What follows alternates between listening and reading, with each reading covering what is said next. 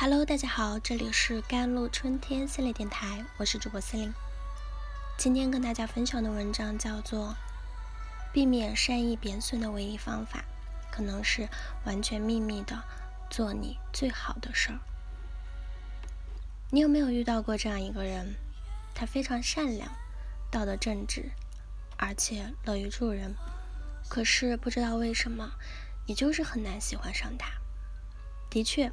他是个可靠的好青年，不只是扶老奶奶过马路、捐款资助老贫弱小，还会在任何他人陷入困境的时候，积极主动的施以援手。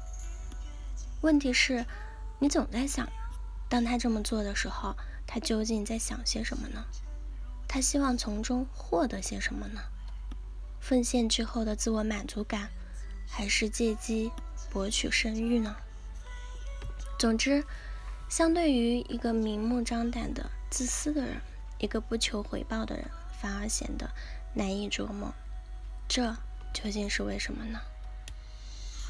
发现自己对那些做很多善行、只想让世界变得更美好的人，有如此无情的态度，可能会让你感到不舒服。然而，这种怀疑并非罕见。心理学家将其描述为“行善者贬损”。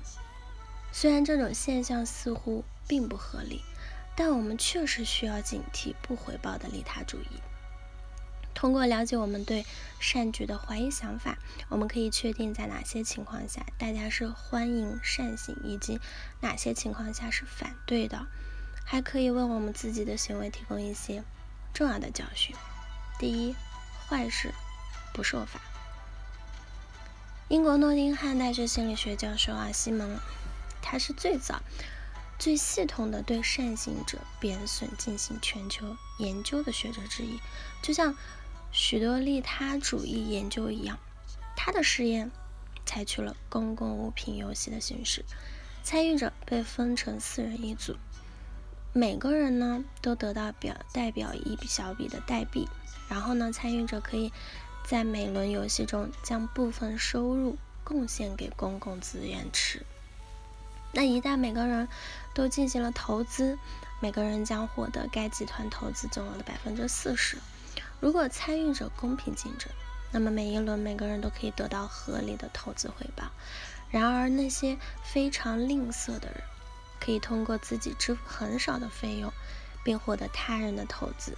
在十轮之后。研究人员让参与者可以选择通过扣除他们获得的一些收入来惩罚其他玩家。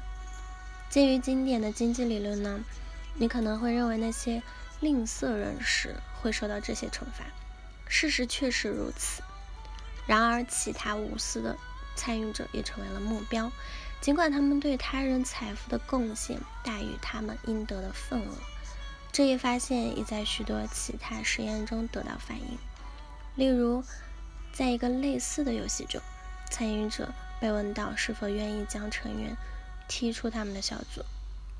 他们驱逐极端利他主义者的频率与最糟糕的利己主义者一样频繁。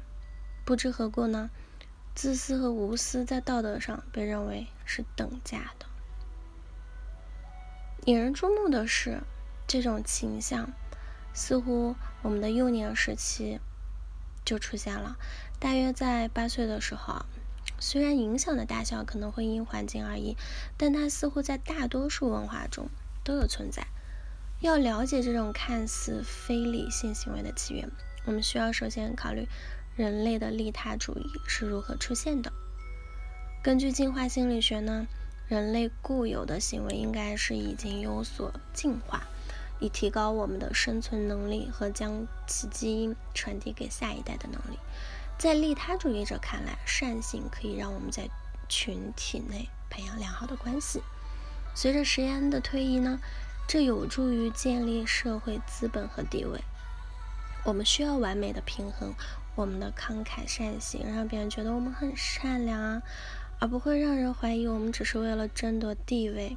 而行事，我们不断的猜测他人行为的原因，就是当我们怀疑人们的动机不纯时，我们就会严厉惩罚他们。当然，这些本能的怀疑可能是真的，也可能不是。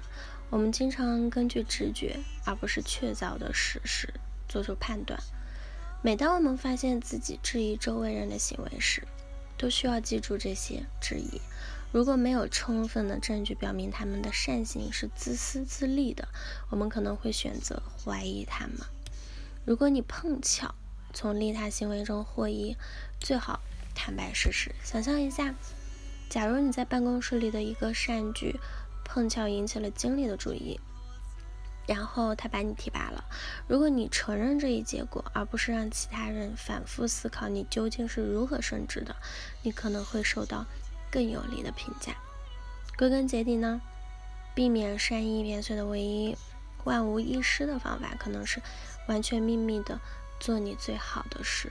如果其他人碰巧发现了真相，随之而来的良好声誉对你来说只是一种奖励吧。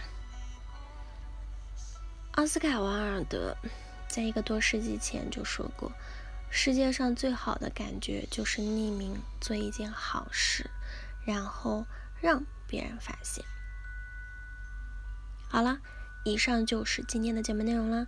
咨询请加我的手机微信号：幺三八二二七幺八九九五，我是 c e l i n e 我们下期节目再见。